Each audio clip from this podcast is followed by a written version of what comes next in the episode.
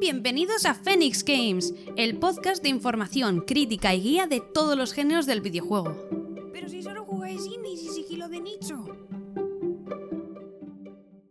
Bueno, pues aquí estamos otro día más en otro podcast, que en este caso es el número 22, que ya llevamos un montón. Ya, ya Eso llevamos sí. 22, ¿eh? Los dos paticos, además, ahí, los cisnesicos, ahí la- nadando por el laguico, en plan de 22, capítulo 22, ¿no? Me los he imaginado de 22, capítulo 22. 22, 29. Hecho para el 29, hombre. Mm. Bueno, ¿y qué traemos? ¿Qué traemos? Pues vamos a hacer caso a una de nuestras queridas oyentes. Y es que nuestro oyente quería saber un poco, pues, títulos que fuesen un poco distintos a, pues, lo que suele haber más, pues, en cuanto a triplesas o incluso indies, ¿no? Pues como son los roguelite o metroidvanias que casi siempre te tienes que dar de pasos, ¿no? Pues quería algo un poco distinto, más estilo, pues... eh, lo- Chilling. Sí, más chilling, más chilling, más artísticos, como más bonitos, con una estética más simple, que tengan una narrativa, pero que sea igual un poco, pues eso, un poco algo distinto a nivel general y que también, a poder ser, tuviesen lógica o puzzles. Entonces, hemos intentado buscar un poquito de todo, pues que tengan narrativa y igual no tienen puzzles o que sean solo de puzzles y así. Entonces, al final, como hemos hecho una lista extremadamente larga porque hay muchos juegos Y que somos muy pesadas. y que somos muy pesados porque hemos hecho una tarea de investigación bastante ardua que yo estaba en plan de no, hay demasiados juegos. Es más, hay tantos juegos que se me han olvidado, a mí, que me los apunté en WhatsApp, se me han olvidado poner algunos de los títulos, así que nos falta, nos falta. de esto que antes de grabar empiezas a leer la lista otra vez y dices, mmm, falta este, y este, y este, y dices, no, güey. Ha sido una triste historia para mí porque he estado haciendo el documento, pensaba que estaban todos. Además, me he dejado la mano porque había muchísimos títulos y luego he tenido que determinar con Jazz cuál era para qué categoría. Porque sí, hay dos categorías que son aventura o narrativa, más o Hmm. menos. Un poco lo vamos a meter donde nos parece, ¿eh? Sí, un poquito. Porque al final todos tienen un poco de lógica a veces y así, entonces bueno. Y luego tenemos los videojuegos de lógica. Ujú. En este caso vamos a empezar con videojuegos de lógica porque la lista es más corta ¿Y por qué nos apetece? y porque nos apetece, la verdad es que nos gusta bastante. Además, es algo que los juegos de lógica no se conocen tanto como igual los de narrativa. Entonces. Aunque hay algunos bastante famosetes, ¿eh? Sí, sí, sí, hay algunos que son bastante famosos. Eso es así. Tequila. Bendito sea. Tequila Works. Volvemos a recordar, queridos y queridas, que si os gusta Tequila Works, ¿vale? Y tenéis el libro del décimo an- aniversario, creo que es, ¿verdad? Ujú. El libro de arte. También tienen camiseta, una taza, calcetines y alguna cosa más. Tienen de todo Ujú. que lo hemos estado viendo y nosotras lo queremos, lo queremos. Entonces, pues si os gusta, ya lo decimos. Y ahora, después de este anuncio sin cobro, Ya, eso estaba pensando. Les metemos siempre ahí la promo, pero no nos llevamos un duro. tequila guapos. Si es que os queremos mucho. Ya que os hacemos promo y esas cosas porque sois muy bonitos, aunque sea veniros a hacer una entrevista con nosotras para que os preguntemos cositas. Ah, yo me desmayo, ¿eh? Desmayos. Bueno, entonces, vamos a empezar, ¿no? Porque es que si no, nos enrollamos aquí, que, que ya nos conocen, pero es que la cosa es que, pues eso, que cuando hay confianza, pues da asco, entonces, pues, cuanto Y más empezamos capítulos- Eso. con tequila. ¡Tequila! ¡Ole! Con el, grandioso Rhyme, más bonito que un San Luis. Rime, rin- rime, ¿eh? Que tanto su historia como su lógica está muy bien. Sí que es verdad que al final, como la historia no se narra como tal ni se habla, lo hemos decidido meter un poco aquí. Por eso de que tiene sus puzzles y su lógica en general, ¿no? Sí, al final, ¿en qué consiste? Bueno, para resumir un poquito y que os hagáis a la idea si no lo conocéis, que creo que lo hemos mencionado bastante, entonces lo conoceréis lo habéis buscado, pero es un juego que es bastante visual, es muy bonito. Narra una historia que generalmente no se suele contar y menos de esta manera. Y además, pues eso, dentro de la historia con Enu, ¿no? Era el chico. Sí. Pues tenéis también pequeños puzzles o niveles así con lógica. No son extremadamente complicados, pero están bastante bien. Y además vas cambiando de mapa, por así Hmm. decirlo, por cada travesía del chico, ¿no? En su historia. Entonces está bastante guay, la verdad. Hay bastante cambio de, de ambientación, hay... Bueno, está muy chulo, la verdad. Además, las mecánicas están bastante bien, cambian de vez en cuando, por lo tanto, no es tampoco repetitivo. Sí que es verdad que a veces, por ejemplo, a mí se me hizo un poquito largo en cuanto a que igual las zonas son demasiado amplias para lo lento que es el chiquillo, pero el juego está muy bien. Entonces, es un juego muy recomendable. La verdad es que nada más que lo abres y apareces en esa playa con ese agua tan bonita, dices, yo lo voy a jugar. No, es Eso que, es así. Es que es precioso. O sea, para una persona que le guste el apartado artístico es una maravilla visual y además la banda sonora también es increíble. Los instrumentos que usan y de todo suena de bien. Oh, maravilloso. Entonces, un juego súper recomendable, de verdad. Muy relajante. Si tenéis sueño, no lo juguéis porque igual os dormís, porque es relajante. Sí. Avisamos. El siguiente juego, que es uno de mis favoritos también, que aquí vienen tres potentes, ¿eh? Es que los tres que vienen. Pues los tres primeros de los que nos acordamos siempre. ¡Oh! Maravilloso. Y este es Inside, que incluso su nombre tiene como parte del juego y es maravilloso. Entra en el juego todo. Claro. Lo hicieron Inside, tan bien. De mano de Playdead. Maravillosos también. Que los únicos juegos que han hecho han sido Limbo e Inside y los dos han sido Canadita en Rama. Eso es así. Maravillosos. Vale, resumen también de Inside. Básicamente, er- eres un niño que está en un mundo pues un poco raro, en el cual no entiendes qué narices pasa. Los colores son bastante fríos porque pues van acorde a la historia y al final lo que tienes son pues varios puzzles o zonas con lógica en las cuales también a su vez te van contando la historia. La historia no es fácil de entender, al igual que en Rime no lo es. Considero que en Inside es incluso un poco más complicado porque Rime al final te lo deja bastante fácil con las escenas finales, pero Inside no tanto. Entonces al final tienes que, como te gusta el juego y te deja ahí con, "Mm, pero no acabo de entender muy bien, pues buscas teorías y cosas así. Entonces está bastante interesante. Es un juego que además no dura mucho. No, muy poquito. Es bastante dinámico, la verdad, entonces yo creo que os va a gustar. Los puzzles son bastante sencillos, al igual que Rime, son muy llevaderos. Sí que es verdad que hay alguno que igual se te puede complicar un poquito más, pero en general se pasan muy rápido. Así que os durará unas 6 orillas, una cosa así, o 5 incluso, dependiendo de a qué velocidad vayáis. Entonces, muy bien. Y el siguiente, que también lo hemos mencionado hace nada, sería Limbo, que este sí que he de decir que la dificultad es mayor. Hmm. Los mismos creadores lo hicieron exactamente antes, ¿no? Lo hicieron antes que Inside, lo cual se nota que había menos dinero. Te cuentan una historia, esta sí Y que experiencia. es y experiencia. Te cuentan una historia, esta sí que es complicada, o sea, te cuesta bastante de entender. Se Sí. puede llegar a entender, pero es un poco raro. También, otra vez, algo que les encanta, el nombre tiene algo que ver, comento, Sí. porque es un detalle importante. Entonces eso, eres un niño, se ve todo como en colores negros. En y- escala de grises, ¿no? Sí, y vas avanzando por el escenario, es todo en scroll lateral y vas resolviendo esos puzzles. Sí que creo que Inside se nota que lo hicieron mejor por el apartado de que los puzzles tenían algo más que ver con la historia, porque en este sí que es un poco más puzzles un poco a lo porque sí. A ver, realmente Limbo te lo tienes que tomar un poco a quiero un juego de puzzles que realmente me suponga un reto, porque lo supone, o sea, hay niveles que no son tan sencillos y sí que es verdad que hay gente que no se lo ha pasado y que lo ha dejado, eso es así. Hmm. Es más, conocemos personas que les ha ocurrido. Entonces, no pasa nada. Al final, si quieres un poco más de historia, tienes Inside y si quieres algo más en plan directo a puzzles, tienes Limbo. Eso es. Está muy bien, está muy bien. El siguiente juego es un juego que también hemos comentado alguna vez, que es The Gardens Between. Otro juego muy bonito estéticamente. Es espectacular los escenarios que tiene porque Yo no son jugado. súper... Ya, lo tienes que jugar. Yo lo quería jugar, pero no sé dónde está, no me acuerdo. Está en todas las plataformas, si no me equivoco, pero no lo tenemos nosotros ninguna. Ah, eh, por eso no lo había jugado, porque no lo habíamos comprado. Eh, yo lo jugué, no me acuerdo bien por qué, no sé de dónde lo saqué, pero lo jugué.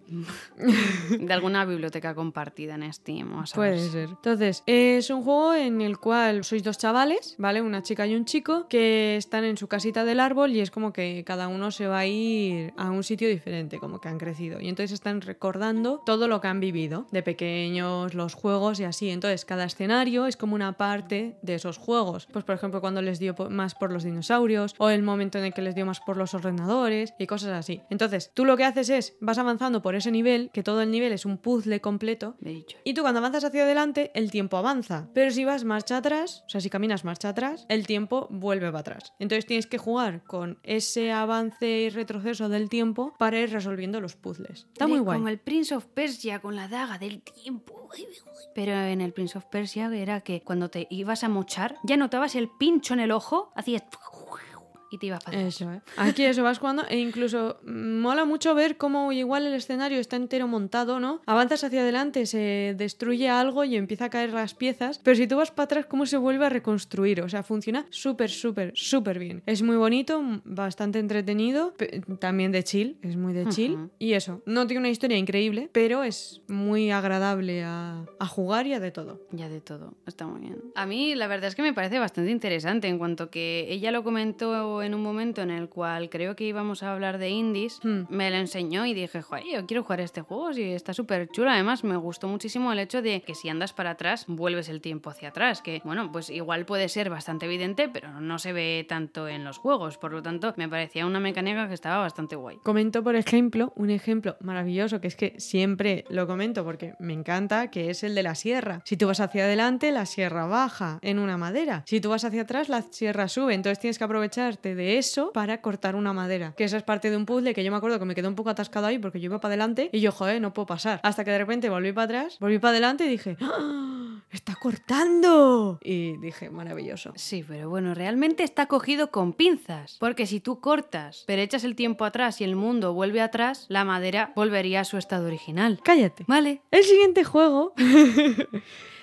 ¿Cómo se destruye un juego? ¡Pam! Qué mal me cae, sí. Explode. No, pero que está muy chulo, a mí me parece que está muy guay. El siguiente juego, Sí. que tiene una segunda parte, Sí. pero la segunda parte no nos gusta. Bueno, nos gusta, pero así como... Pues, pues como las películas del domingo de Antena 3. Hmm. Pues eso. A ver, es jugable, pero recomendamos muchísimo más la primera parte, que sería la primera parte de Little Nightmares. Me parece que es un juego súper interesante. No está tan bien hilado como Inside, ni mucho menos. Pero me parece que es un juego que está muy guay. El personaje está bastante chulo, es bastante simple, pero está muy bien. Me gusta muchísimo el misterio que hay alrededor de la geisha, la verdad. Mm. Es que no entiendes nada, pero es, es como que quieres saberlo todo en Little Nightmares. Es lo que a mí me pasó en el primero y en el segundo, la verdad es que no. Entonces, ¿de qué va? Pues básicamente es- eres una chiquilla que está en un barco y tienes que supuestamente salir de él. Hay como una supuesta principal antagonista que sería la geisha y hay señores gordos, muy gordos, que comen mucho y no sabes por qué. Entonces,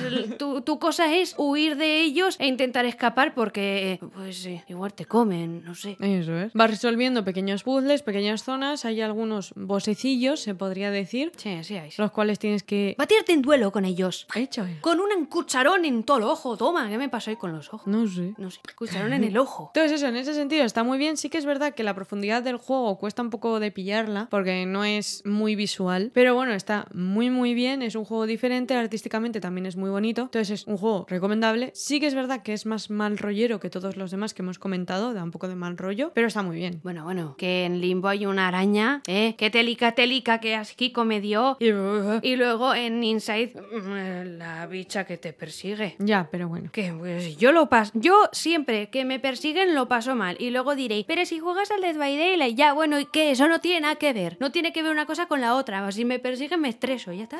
Claro. Y ahora cambiando un poquito de estilo, nos vamos a un juego de Nintendo que nosotros ya nos lo hemos pasado. Está bastante bien. Sí que es verdad que este sí que es totalmente de chill, o sea, es bastante sencillo de pasar, lo vas pasando. O sea, los niveles no tienen dificultad. Bueno, es más, hay una crítica, creo que era de IGN, en la cual pues había juegos, ¿no? Pues de lógica y puzzles que decían, ay, es que si tú le quitas esto, si tú le quitas la historia al juego, es que los puzzles te decepcionan. Pero con este juego era, no, lo que ocurre aquí es que al final son niveles pues para tomártelo de forma tranquila. Claro. ¿eh? Entonces es para tomártelo de tranquileo. Sí, juego muy fácil. Se llama Captain Toad. Por si alguien no sabía, está este juego en Nintendo Switch también, como en Nintendo 3DS creo que era, y en Wii. ¿Y en Wii o en Wii U? Sí, sí. O sea, es lo tenéis en varias plataformas de Nintendo. Aviso desde ya, se supone, porque pone que pueden jugar dos jugadores, pero es un poco mentira, porque en verdad el segundo jugador solamente puede disparar a los bichos. Entonces, claro, si juega el segundo jugador y quita a los enemigos, si ya era fácil, ya con eso es un paseo, literal. Entonces, no juguéis en dos jugadores, salvo si pagáis el DLC, en el cual sí que se puede jugar dos jugadores. Eso es. Entonces es niveles, o sea, no tiene mucho más. Te supone que tienes que ir a salvar, creo que a la chica, Sí. si no recuerdo mal, pero al final se te acaba Pero olvidando también un poco. salvas al chico, ¿eh? Vas, si no me equivoco, mitad del juego con uno, mitad del juego con otro, ¿no? Algo así me suena. Entonces, el boss siempre es el mismo, que es como una especie de urraca y ya está. Y lo que tiene de interesante este juego, que ya se ha visto en otros indies y así, pero bueno, es que eh, al final el mapa es como que lo puedes mover, puedes rotar por él y puedes encontrar pues algún pasadicillo o alguna cosa o cosas así. Entonces, eh, bueno, está interesante, pero eso, el hecho de que digan que es cooperativo, es cooperativo pasando por caja otra vez para poder jugar en un cooperativo real, porque Hmm. eso, como ha comentado ya, si al final te pones en el modo cooperativo y tú lo que haces como segundo jugador es matar a todos los bichos que hay en el mapa, pues entonces es un paseo, Hmm. paseo, paseo, paseo. Vamos, que Claro. esto supongo que está hecho pues por si pues un padre, una madre o un hermano más mayor o una hermana más mayor juega con, con su hermano o hermana pequeña, pues que la hermana esté en plan de ¡Pa! Toma platanazo al tonto ese, toma, y se lo Ujú. pasa pipa, ¿sabes? Yo creo que es paero, porque si no, no, no entiendo muy bien ese cooperativo tan raro. Así que para que sepáis un poquito, porque nosotras nos lo cogimos pensando que íbamos a tener cooperativo y no lo teníamos.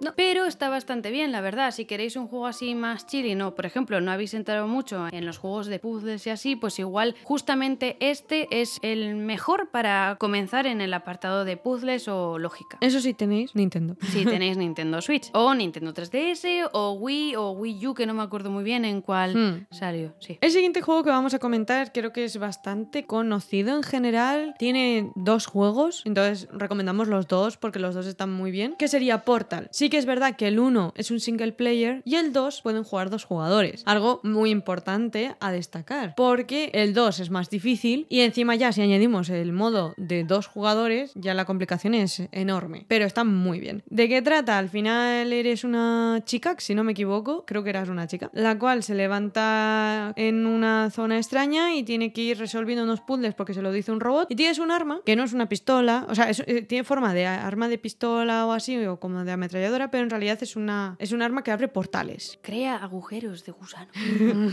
Entonces tienes dos portales para crear, los cuales tienen cada uno un color para que los puedas identificar y lo que tienes que ir haciendo es ir resolviendo los puzzles con esos portales. Parece repetitivo, dicho así, pero no lo es, es muy entretenido. Encima el robot, tal y como habla y todo, la historia está bastante bien también. Sí que es verdad que es difícil. O sea, el 1 es complicado, llega un punto en el que empieza a ser niveles tochos y el 2 es aún peor. La dificultad aquí es bastante alta. Si nunca habéis jugado un juego de puzzles, no recomendaría que empezaseis por este. Os recomendaría primero que igual hicieseis un poquito los anteriores que hemos comentado y luego ya pasaros a Portal. Sí, porque si no vais a sufrir. Hmm. Entonces, eh, bueno, si queréis sufrir, pues os vais a Portal, pero bueno, sí, son complicados. Sí, son bastante complicados. complicados. El siguiente juego, este he de decir que lo hemos metido aquí porque al final tiene mucha lógica y vais a entender por qué. Porque ya el propio nombre creo que, que dices, ah, pero la historia también es bastante importante. Y este juego es Sherlock Holmes, Daughter. que ya veis, Sherlock Holmes, ¿qué más de lógica hay que este señor? Es un señor, es un ser todopoderoso y además la verdad es que me ha recordado bastante a la serie Sherlock. Ujú. que la protagonizaba el señor, que es el actor ahora de Doctor Strange. La verdad es que yo no lo he jugado, le he dicho, pero ¿por qué? ¿Por qué no me has dicho antes que lo mire y que lo juegue? Porque a mí seguramente que me iba a gustar un montón, pero bueno. Es que se me había olvidado. O sea, yo ya lo había jugado, no lo he jugado entero porque no me acuerdo por qué. Iba a decir por por qué, pero es que no me acuerdo el por qué, pero no lo he jugado entero. Sí que está muy entretenido, tienes que ir resolviendo ahí sus puzzlecillos y sus cosas, que si hay que investigar no sé qué, vete a la casa de no sé dónde, esto abre no sé cuándo, luego vas para allá. Pero es mundo abierto, es más lineal. Es más lineal que es- mundo abierto. Entonces, que es estilo de las tofas que tienes una zona un poco amplia en la cual Sí. puedes moverte, ¿no? Sí, eso es. Y con eso, pues te van dando, pues, que si papeles, o vas hablando con alguien, o cosas así. Hay un niño al cual le das dinero para que te ayude, para que entretenga a la policía, por ejemplo. Eso me recuerda mucho en el Assassin's Creed Unity tenías que intentar saber qué había ocurrido, había casos raros Hmm. y tenías que ir por París y también tenías que, creo que incluso a veces sobornar, encontrar pistas, irte de una casa a otra, buscar manchas de sangre y no sé qué y me ha recordado a eso, lógicamente estará 300, 1500 veces muchísimo mejor hecho, pero oye, Está bastante bien. muy muy bien, la historia es bastante buena, encima se ve muy bien, es un 3D que tiene calidad y creo que es un juego para alguien que le guste estas cosas de investigar y tal y sobre todo si ya eres fan,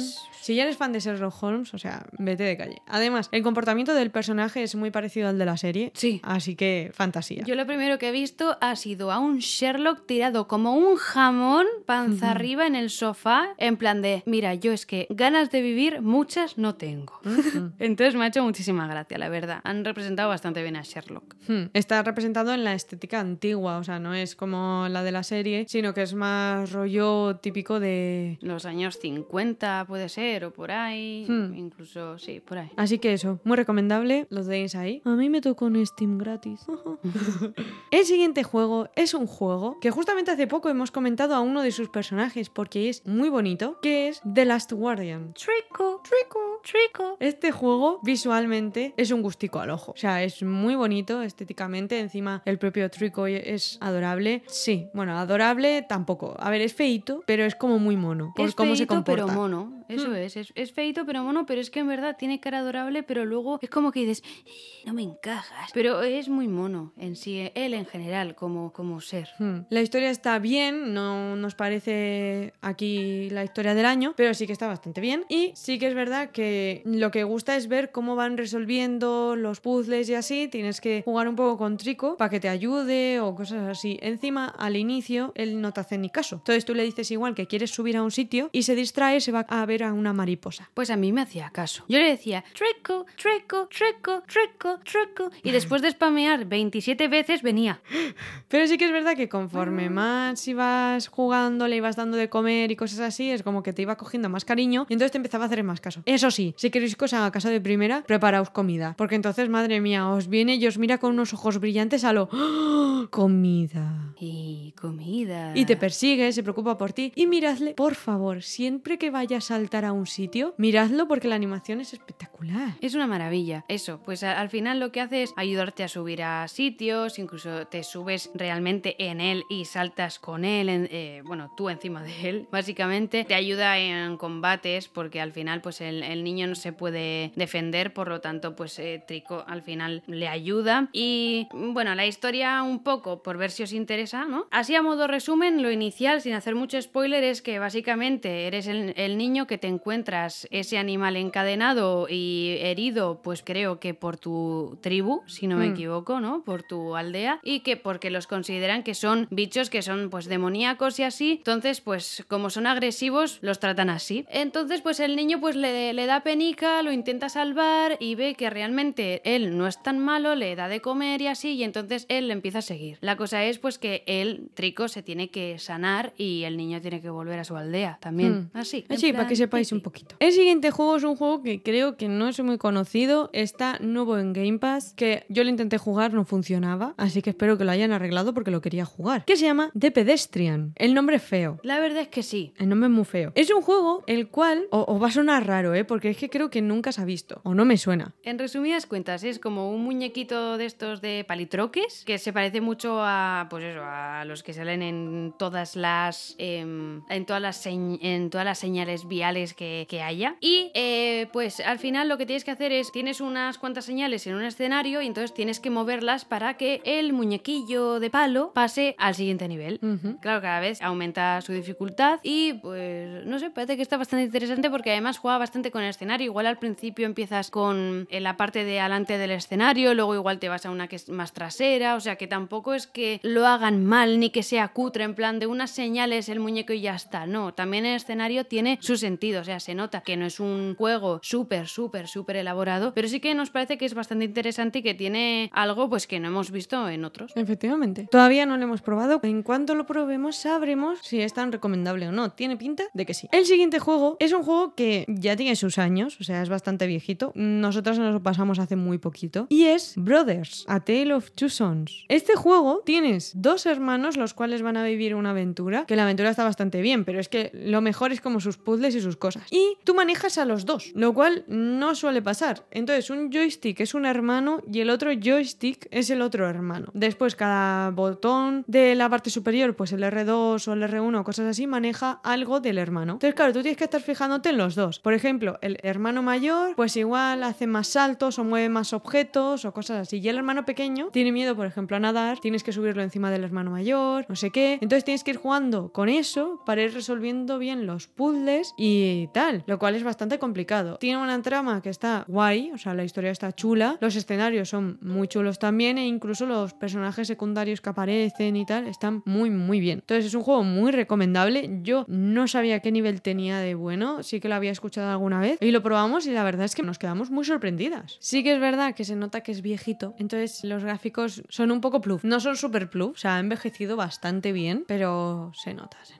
Bueno, pero la verdad es que tiene mecánicas muy buenas. Se nota luego de dónde ha salido A Way Out y estos juegos cooperativos, ¿no? Que Hmm. al final, pues creo que se han basado bastante en Brothers. Y, joder, pues para el año en el que salió, que creo que era 2010 más o menos, por ahí, por ese año, me suena muchísimo. Eh, tenía unas mecánicas increíbles y una forma de llevar un juego con dos personajes que, a ver, era bastante, bastante peculiar. Hmm. Vale, no era de 2010, era de 2013. Que es que lo acabamos de Lo comprobar. acabamos de comprobar. Para 2013 era un juego que estaba bastante bien y ahora mismo si lo jugáis estaba también bastante chulo. Eso es así. O sea, es un juego el cual lo tienes que jugar si te gusta pues eso un poco el tema de pues una narrativa un poco distinta, una jugabilidad un poco distinta, algo de parkour, algún pequeño puzzle y tal. Está la verdad bastante chulo. Hmm, sí, sí. Y vais a encontrar mecánicas que creo, o al menos por ahora, no he visto en ningún otro juego. Tiene varias cosas bastante novedosas. Para empezar, ya el simple hecho de manejar a los dos personajes, cada uno con un joystick todo el rato, nunca lo había visto. ¿eh? A mí se me complicaba a veces un poquito, ¿eh? Porque iba hacia un lado con uno, no me daba cuenta que el otro se me estaba yendo para el otro lado. Claro, no puedes girar la cámara porque no puedes. Y entonces es como, ah, uh, ah. Y yo, ¿a dónde vas? Hijo mío, vuelve. Pero eso, la verdad es que está bastante bien y se nota muchísimo que ha sido uno de, digamos, los pioneros de este estilo y se nota muchísimo que A Way Out y seguramente, aunque no, aún no lo hemos jugado, y It Takes Two se ha basado muchísimo en Brothers. Entonces, si queréis saber un poco de dónde provienen esas mecánicas tan chulas cooperativas, ¿no? Porque al final realmente, aunque, o sea, juegas con un mando, pero realmente con el mando tú puedes jugar con la mitad y yo puedo jugar con la otra mitad, que es lo que hicimos al inicio y luego ya acabaste jugando tú, porque yo tenía algo que hacer, no me acuerdo qué era. Hmm. Pero eso, o sea, que está muy chulo y podéis cotillearlo, que está, la verdad, bastante interesante. A nosotras nos sorprendió un montón. Ya es, es más, creo que le di un sobresaliente. Ah, sí, sí, sí. Yo le di un sobresaliente y está entre mis tops indie, para que lo sepáis. No sé qué es eso, apuntarlo ahí. pi, pi. El siguiente juego es Alisa, un juego que creo que es poco conocido. Poco conocido porque es que aún no ha salido. Aparte, pero tampoco creo que se haya visto lo suficiente. Que es cooperativo. A ver, puede ser tanto un solo jugador o cooperativo. Yo siempre, si se puede cooperativo, recomiendo cooperativo. A mí me gusta jugar dos. Está muy bien, sí. Además, así es más divertido el juego.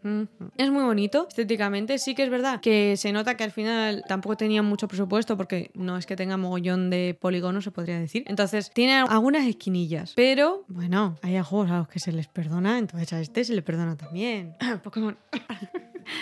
¿Verdad que sí? Pues es al final este parece la verdad un juego que pues eh, al menos como para cooperativo, tema puzzles y así mm, va a dar bastante juego y también como supuestamente lo puedes jugar también como single player pues si no quieres jugar con nadie porque dice yo paso, ¿para qué? Con los mancos que son, si yo soy aquí el rey de los juegos de puzzles o la reina, pues, pues ya está, pues lo juego yo solo o sola y ya está, pues lo puedes hacer. Y la verdad es que es de las pocas opciones que vienen este año de juegos cooperativos de este estilo, si no me equivoco. Así que no sé, igual viene alguna cosilla más interesante después.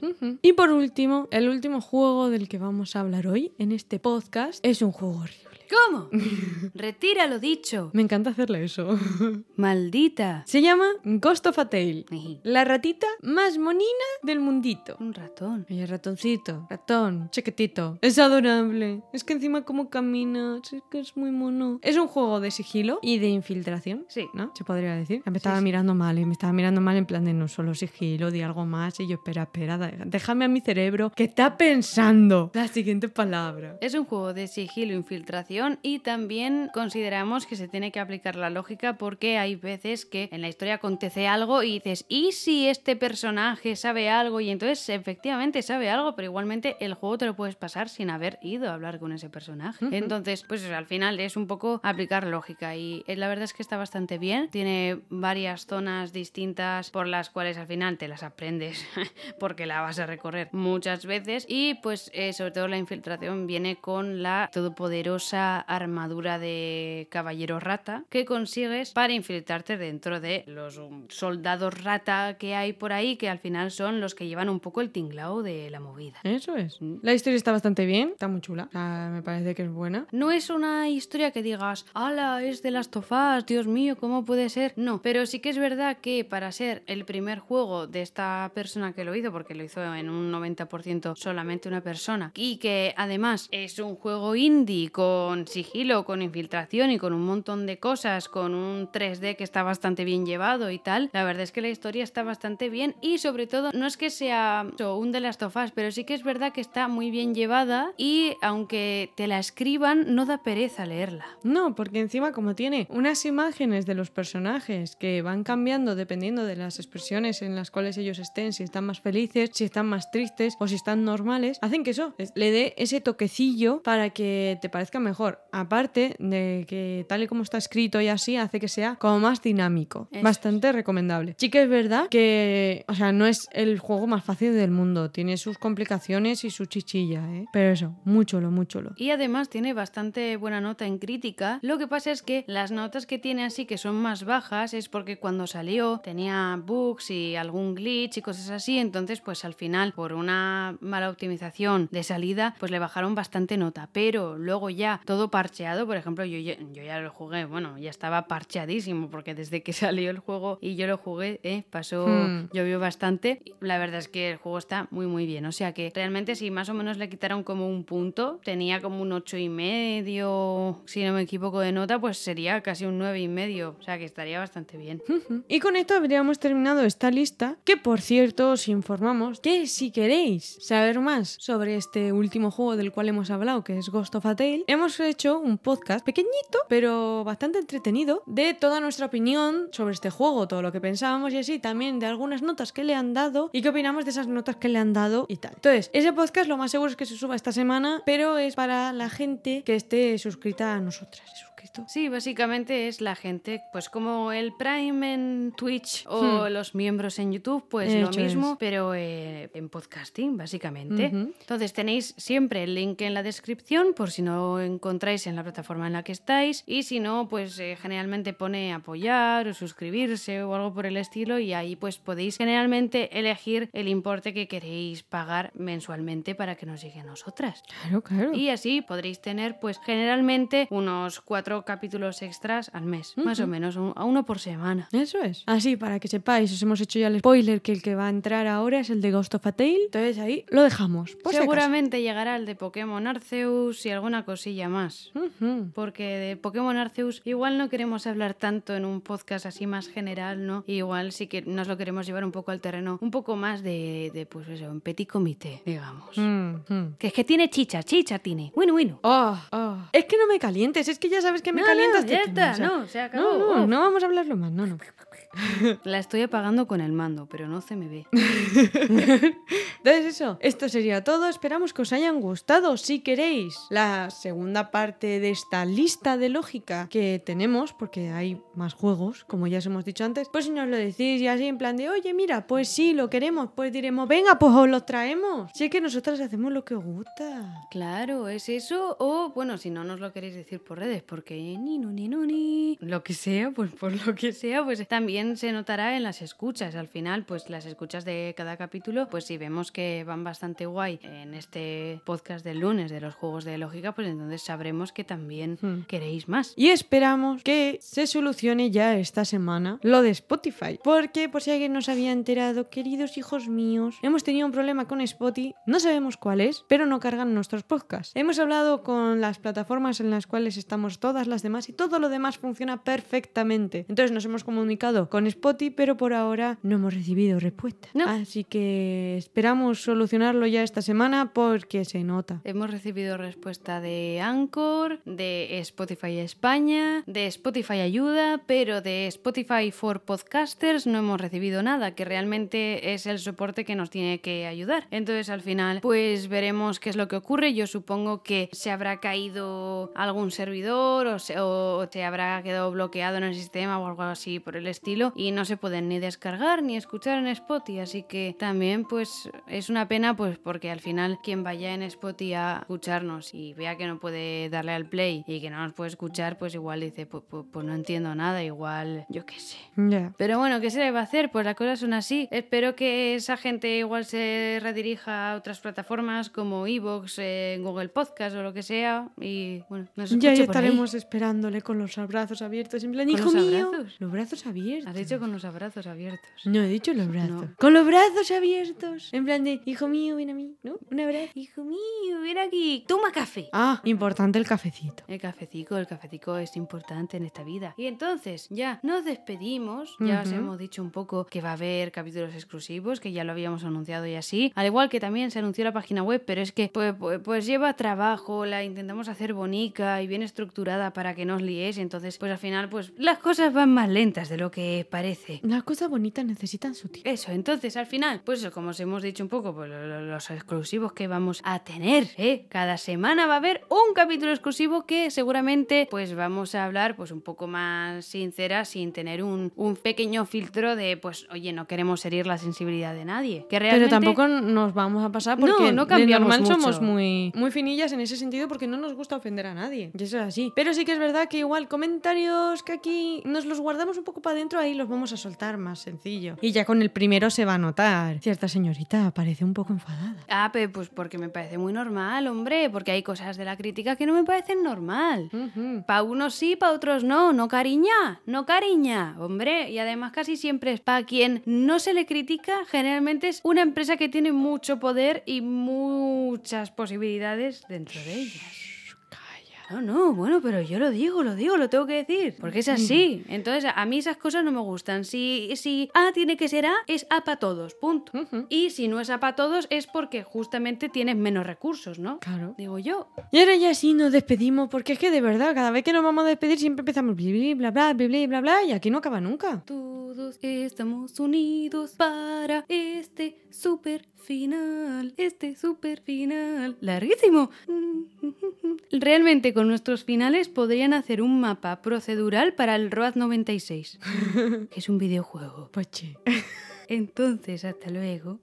Entonces, adiós. Adiós. Hasta adiós. luego.